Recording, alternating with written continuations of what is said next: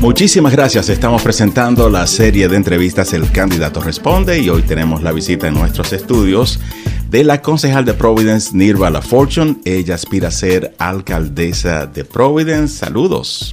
Thank you, Tony, for having me, and uh, thank you to the listeners of listeners of Poder for listening today. Gracias. Y también le damos la bienvenida a Smiley Reyes. Ella estará interpretando al español las palabras de la concejal de Providence, Nirva La Fortune. Hola, hola, muy buenas a todos. Qué bueno que están con nosotros. Y vamos de inmediato a entrar en materia. On your website, you publish what would be your first 100 days if you're fortunate enough to be elected mayor of Providence. I would like you to share some of the highlights of those first 100 days. En su website, usted publicó lo que serían los primeros 100 días si usted es elegida alcaldesa de Providence y lo que nos gustaría que haga es que nos dieran pues lo que se destaca más de lo que serían estos primeros 100 días, los logros. The first thing that I'm going to do is to hire bright a bright and talented team and also target people from our local area and folks who are reflective of our the diversity of our wonderful city. Um, so that's going to be important to bring together my team. Additionally, I'm going to start bringing together uh, the Healthy Communities Department um, unit, um, other entities, stakeholders to start putting together plans and task forces to address some of the key issues that impact our city, from affordable housing, education to public safety. Uh, so, those are some of the top things that I'm going to do because I want to approach this strategically, but also to be well informed and bringing the voices of the community to City Hall to make decisions uh, that will impact our city and its residents in a positive way to move our city forward. Y ahora Smiley Reyes va a interpretar al español la respuesta de Nirva La Fortune. En los primeros 100 días voy a traer el talento excepcional de nuestra ciudad que represente la diversidad cultural que tenemos en la ciudad. También voy a tener un plan de apoyo de varios grupos que vamos a enfocarnos en la salud, la educación y el medio ambiente. Can you summarize in, in a few words what is the big idea of your campaign, the most innovative idea that you can share with us. For someone who is meeting you for the first time and one in a few words you know why they should vote for you what are you bringing to the city y la pregunta que le estoy haciendo es si pudiera compartir esa gran idea esa gran innovación que representa su campaña de manera tal que si está frente a un votante y le está conociendo y y quiere pues el voto para la concejal Nirva La Fortune, que esa persona pueda entender cuál es esa gran idea. So, what I shared earlier is that what I, I'm going to do as mayor is bring the voices of the community to City Hall. One of the top concerns knocking on doors, talking to people that comes up at forums is education. That is one of the top concerns in our city. I'm the only candidate who has children in our public schools. My daughter is a seventh grader at Nathan Bishop. I'm the only one who's a graduate of our public schools and holds a graduate degree in urban education policy. So, one of the first things that I want to do is to work with the state, uh, our local district, um, our leaders, our parents, and our teachers to create a plan to responsibly transition our schools back to local control. That has been a major issue. Um, throughout the city and it repeatedly comes up even people who don't have children businesses they talk about the education um, challenges and uh, i do think that there are a lot of initiatives that have occurred like have taken place but are done in silos. And as mayor, you know, this is why I want to bring people together and create a comprehensive plan, but more of a pathway because we have the turnaround plan that outlines the goals. And this is the pathway to get there. And for me as mayor to take full responsibility of transitioning our schools back to local control, but also setting the conditions so that our students can thrive and our teachers can thrive as well. A través de la comunidad he visto que la educación es uno de los mayores tópicos que las comunidades han reflejado entre nosotros. Yo soy una persona que fui a escuela pública, mi hija va a escuela pública, la de Nathan Bishop, y como padres tenemos que fomentar la educación y hacerla más segura y creo que como grupo en la ciudad de Providence, si trabajamos juntos, podemos hacer que nuestros est- estudiantes progresen en la educación. Education is going to be the huge area where you're going to concentrate. La educación va a ser una área donde usted se va a concentrar. Why have our schools failed? ¿Por qué nuestras escuelas le han fallado a los estudiantes y a las familias? So, yes, education is going to be one of the key areas I focus on because housing is also a crisis right now in our city and the affordability of living here. But the reason I, I personally belie- believe, as a parent, as someone who grew up here, why education has failed is, you know, we've put a lot of politics in education rather than focusing on the students, the families, and the teachers. Look at some of the bureaucracies um, that have been implemented that just prevents us from moving our district forward. Also, we a lot of things are done in silos. Every time there's a new leader, we recreate the wheel. I mean, the the John Hopkins report, some of the things that it said, we heard it in reports in the past. Um, when I was a student in the schools, there was a report that came out. Before that, there was a report that came out. It's been saying the same thing. The turnaround plan, some of the key goals that it outlines, those are key goals that Chris Maher outlined, Sue Lusi outlined, which include, you know, a diverse student staff, academic excellence, um, providing social emotional support for our students. We need a mayor who's actually going to make the investments to get these things done. Vamos a permitirle ahora a Smiley Reyes que pues interprete al español parte de esta respuesta y que ella luego, luego pueda continuar. La educación es un punto clave en mi plan, ya que ha sido muy políticamente manejada y tenemos, en vez de enfocarse en la educación y los estudiantes, se ha ido cambiando cada vez que cambia de líder y las políticas cambian en vez de seguir el- eh, los panoramas que se deben completar con los estudiantes. And um, some of the key things that we need to get done, and I want to do as mayor, is one, create a plan, a comprehensive educational plan which outlines the pathway to reach those goals. Bring together the stakeholders, our universities, our after school programs, um, our teachers, our, our leaders, um, to ensure that we have the tools that we need to, to get it um, done also we need to fix the buildings. I worked on the first fix our school campaign um, where i was knocking on doors. I had a broken ankle and still went knocking on doors so we could pass the bond to fix our schools. We need to accelerate that process. Um, East Providence, they built a brand new high school. In fact, they built a beautiful educational campus, and we just recently broke ground. So we need to set the conditions by making sure that our school buildings are safe, are clean, are 21st, beyond 21st century learning environments for our kids. Um, I want to create a teacher residency program to attract teachers um, from Providence and build them to uh, to be teachers right here and we have a teacher academy at Mount Pleasant. Students should be taking classes at RIC, you know, while they're juniors in high school. Uh, we also need to make sure that our kids have social emotional support and services in the schools. I passed legislation um, to increase social emotional support and services um, so that the students and families can get the support that they need. And arts. We have repeatedly taken art out of the schools. Hope High School, when my sister went there, she was part of the arts and theater program. She went to Edinburgh to perform, and her cl- and, and, and a whole group of kids from all over the city went. That could be our premier arts and theater school, but we also need to make sure that kids have access to arts, to science, and experiential learning opportunities in all of our schools um, throughout the city of Providence.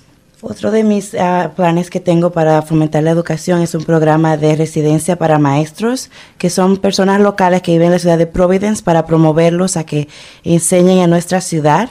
También tengo que promover la educación socioemocional para los estudiantes, las familias, fomentar el arte que se ha quitado del currículum y implementarlo para que todo el mundo tenga acceso. También se debe enfocar en educar a los estudiantes para que sean eh, duchos para ir a la universidad y también quiero enfocarme en arreglar los edificios de las escuelas para que sean seguros y todos los estudiantes puedan asistir de manera um, que sea adecuada, ya que por ejemplo la escuela de East Providence tiene un nuevo edificio para la secundaria y así podemos ser en la ciudad de Providence. And and finally, I just want to add, we need to stay the course. We have seen plans after plans, and every time there's a new leader, we recreate the wheel. I'm going to be that the mayor who who sets the course, sets the foundation, so that the next mayor can build upon it. We have to stay the course. Massachusetts has had the same educational plan for 20 years. We have changed multi- year after year, multiple times. We need to stay the course. Cada vez que viene un nuevo político, siempre las políticas cambian en esto. Y quiero que sea cuando yo empiece a ser la, el medio de Providence, quiero ser la que imparta el inicio de un programa que se quede de manera estable como la ciudad de Massachusetts que tiene 20 años con el mismo plan educativo. So let's talk about housing. Vamos a hablar de housing, de viviendas. One of your opponents is proposing rent control. Mm. What are your thoughts? Uno de los oponentes, uno de los candidatos que aspira a ser alcalde de Providence, está hablando y está proponiendo control de alquiler en los apartamentos. ¿Qué usted opina? So there are uh, organizations such as DARE that have been working on this for quite some time. And when it comes to housing, we need to focus on all the tools so that we can address the housing crisis in the city of Providence. We have a major crisis. The demand is high, the supply is low. We need to build more housing. And we need to build housing units, not just for single people, but we need to build housing units for families. And that's one of the things that I will do. In fact, a few years ago, I introduced legislation at the city council to incentivize the development of affordable housing. And it would be based on the average median um, income um, for our city. Right now, as it stands, the median income household is about $40,000 per year. To afford a two bedroom uh, uh, apartment, you have to make 70000 per year. My parents couldn't afford a two bedroom apartment in the city of Providence. Um, we also need to build more housing. I want to work with organizations that are building path, um, housing for people to own, building pathways for people to own their own home. Um, that is a way to get out of poverty. And also looking at some of the zoning policies that have set barriers and that have prevented us from building um, housing um, in some of these empty lots. So, what I want to, the way I want to approach it is take a multifaceted approach to build housing in neighborhoods and communities. There are models, West Elmwood Housing. That's a strong model. But we need to build housing and, and, and build neighborhoods because you can't just throw affordable housing in certain neighborhoods um, that already have experienced poverty. We need it across the board so that we're building safe, healthy communities.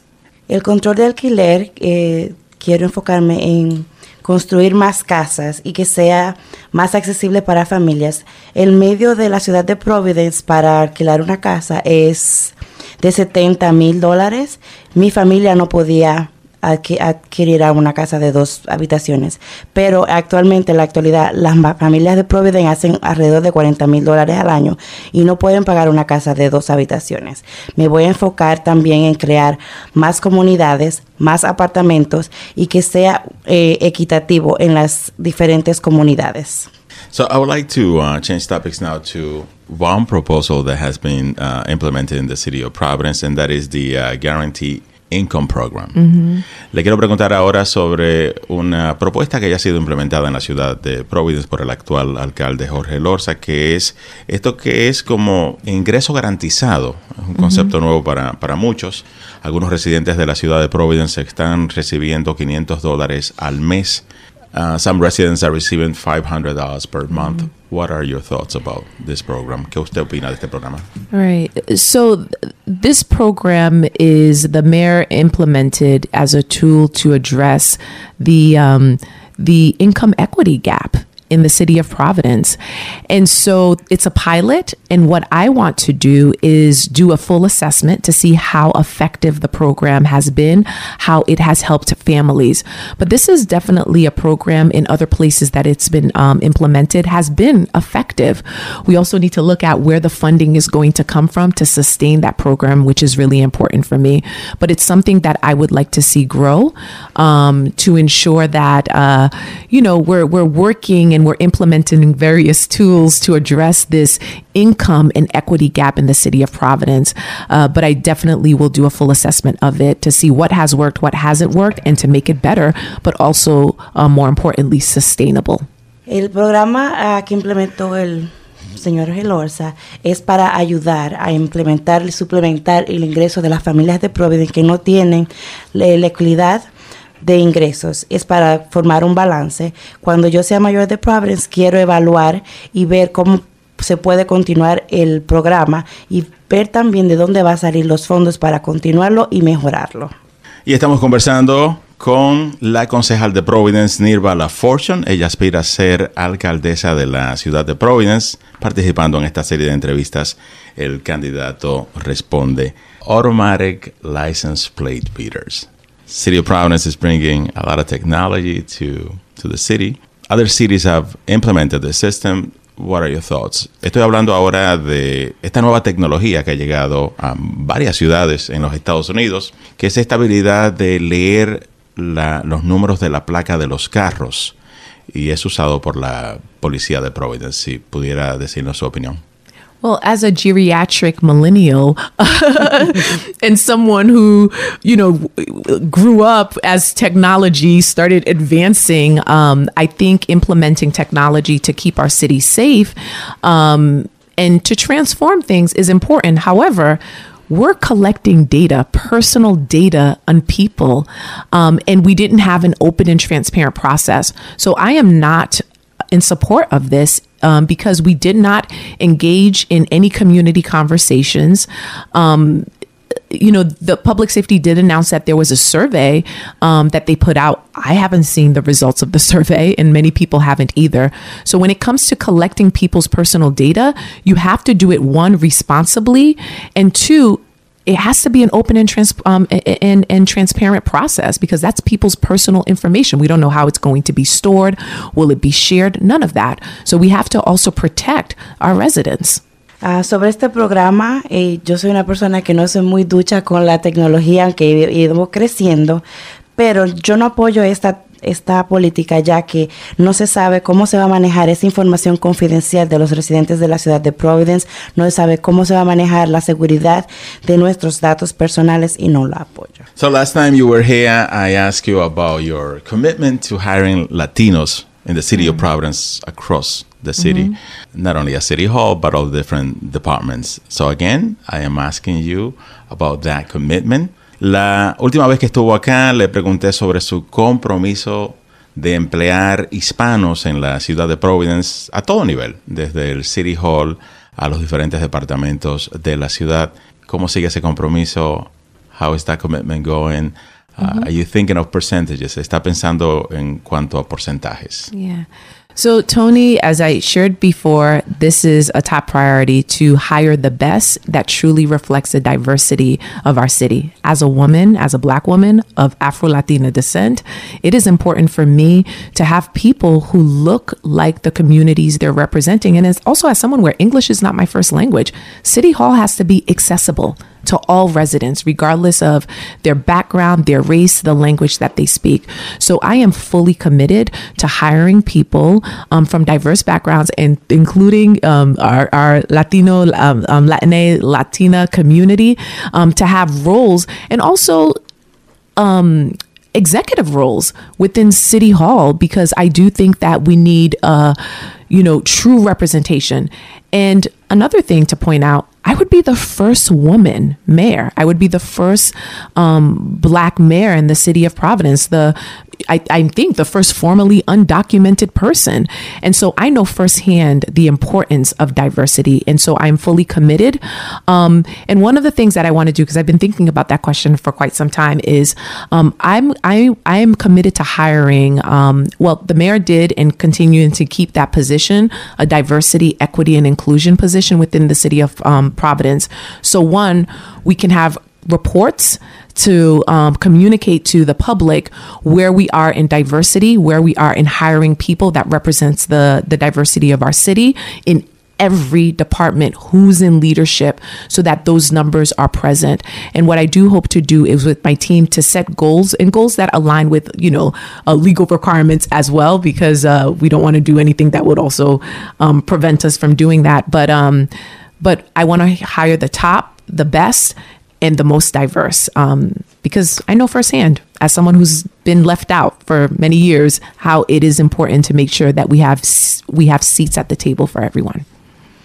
Mi compromiso de emplear hispanos es parte de lo que te había dicho anteriormente, que quiero contratar a los mejores y lo que representen la comunidad de la ciudad de Providence. Ese es mi compromiso y no solamente contratarlos, sino darles cargos ejecutivos que puedan manejar grandes cargos y representar a nuestra comunidad.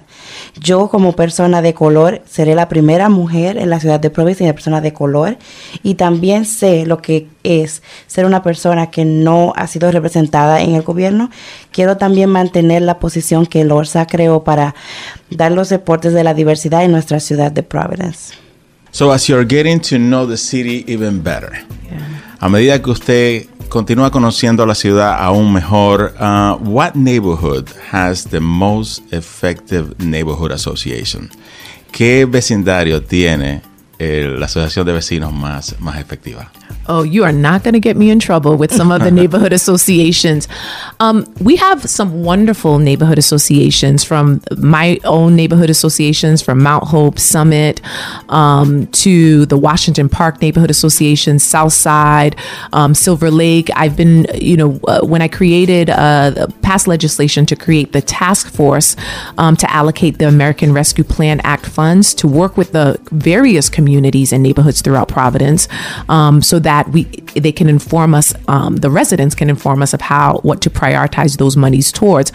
I that was an opportunity again for me to meet representatives from all the neighborhoods most of them are very active um, and they ensure that the voices of their communities are being heard.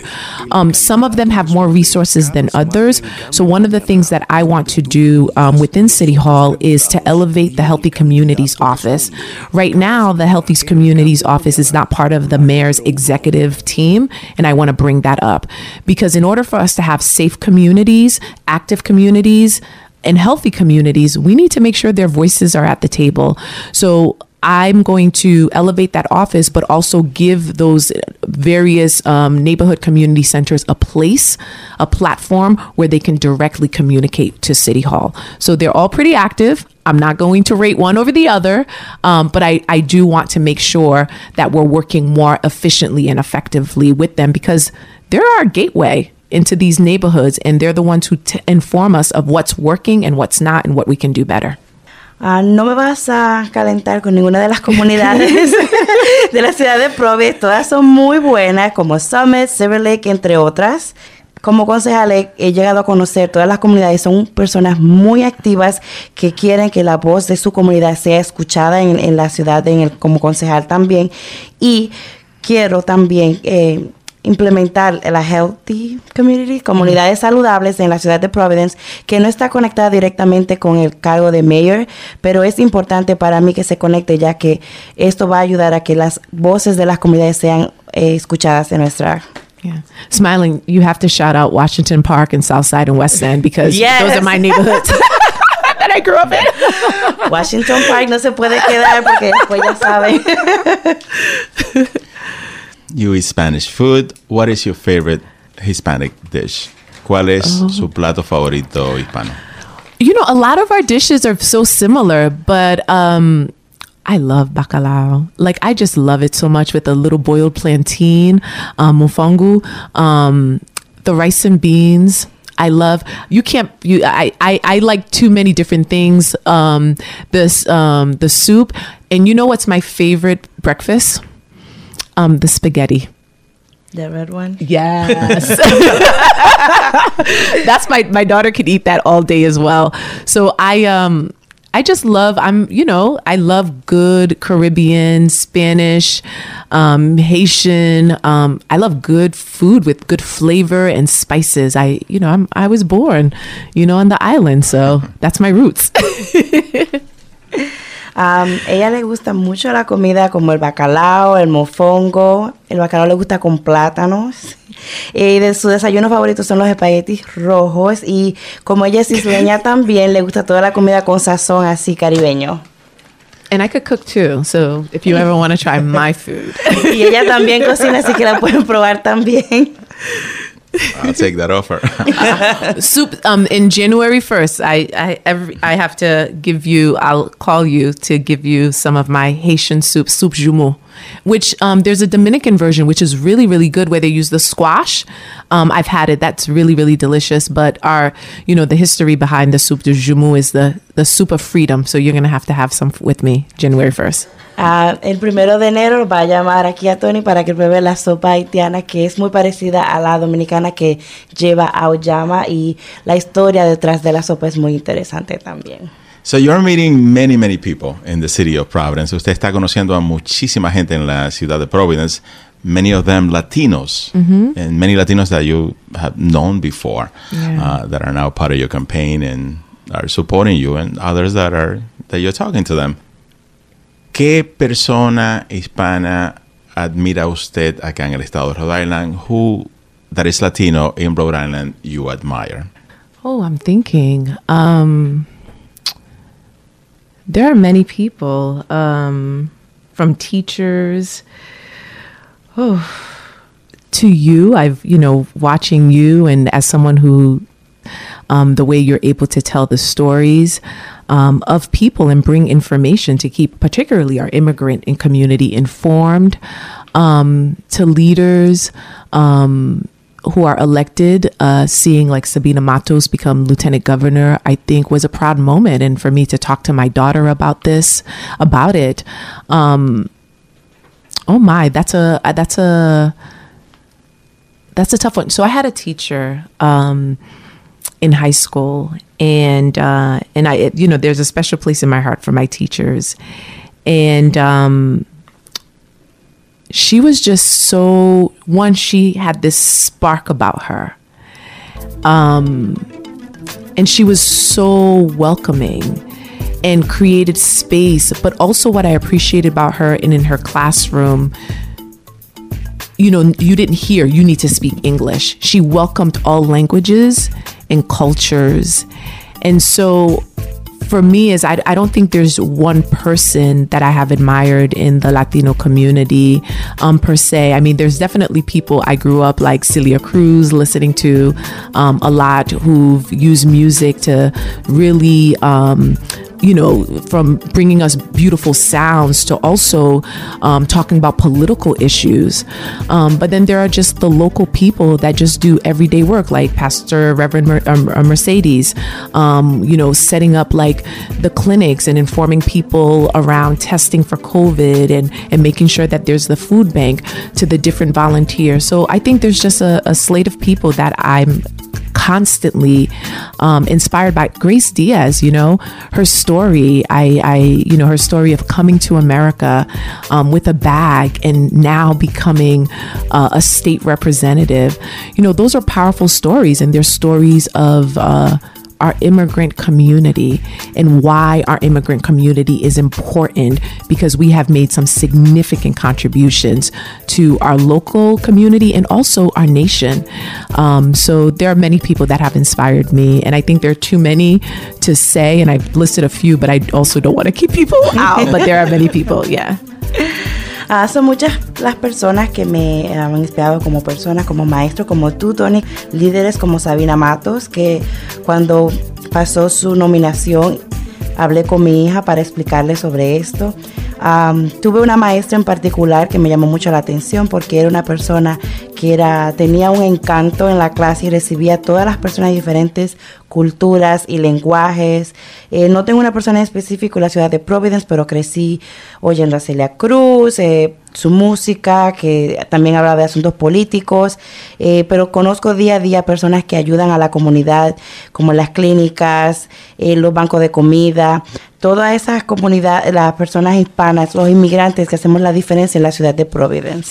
Uh, can I just say two things? I, you know, as I was talking about like, you know, arts and culture. So I grew up listening to a lot of music, and my father, um, you know, has written songs, um, particularly around, you know, the, the fall of the Dictatorship. And they, and a lot of his friends use music um, as advocacy tools um, and to tell the stories. there are two people in um, in Rhode Island that I have watched and have admired. Um, Lydia, um, who does the the Puerto Rican Afro um, Lydia dance, Perez. Lydia Perez, um, and uh, Marta. Um, Marta Martínez. Marta Martinez, who is the playwright. So Marta Martinez, there was a play that she they did a reading at Trinity Rep. I'll never forget it. I cried throughout that whole play, and it was about being undocumented. It was the first time that I saw a story that I personally related to. I'm getting teary up, like just thinking about it. That I saw a story that I truly related to being read to me um, and I'm watching these actors read it. Um, it was so powerful. And then Lydia, um, you know, the dance, um, bringing, you know, that, you know, the, the showing the intersection between Latin America and Africa, um, and truly bringing our indigenous and a- our African roots and highlighting it, celebrating it. You know, these are things that keep us grounded and bring us back home. So I, um, those are two women that, uh, they inspire me and I admire so, so much. I, I just thought about, you know, those two things. And yeah. Ah, como crecí con música, eh, que mi padre siempre escuchaba y la música es algo que se usaba también para abogacía de nosotros y reflejar. Lidia Pérez y Marta Martínez son dos artistas locales. Marta Martínez hizo una obra en la Trinity Academy en Downtown donde yo me sentí identificada con la historia de una inmigrante y me tocó mucho porque se identificaba con mi historia y a veces me- casi lloro aquí porque estaba pensando en eso. Y Lidia Pérez con su baile, con la música que refleja la integración de nuestra comunidad indígena, afro y las um, nuestras raíces latinas. Se nos acabó el tiempo. We ran out of time. How can people get in touch with your campaign? ¿Cómo puede la gente ponerse en contacto con su campaña? please visit votenirva.com. Um, check out the platform, our website, what we're going to do in the first 100 days. You know, this is going to be a very important election. And I know that, um, you know, I always say to people, I don't fit like this political box. But this is an opportunity for us to elect someone who understands the diversity of our community, who gets it, who gets what it means to be a working family, an immigrant, who is navigating barriers after barriers. We need someone in City Hall who has the professional experience but gets our neighborhoods, our communities. And I'm that person. And one thing that I can promise as mayor is that you know, and something that I was taught since I was a child is that I'm here to serve Providence and all its residents. Um, so I do hope that you, I can earn your support on September 13th. And again, please go to votenirva.com. Thank you so much for this opportunity. And I will say, as an immigrant, as someone who was undocumented, I told Tony this earlier, this is something I never imagined. And it's truly a humbling um, journey. And I hope to serve all of you. Thank you. Ah, por favor visite nuestra página web botenirva.com y va a ver nuestro plan de los 100 días donde pueden ver también que yo soy una persona inmigrante como ustedes, trabajadora, que entiende la comunidad de Providence y la diversidad de nuestra comunidad. Por favor voten el 13 de septiembre, NIRVA.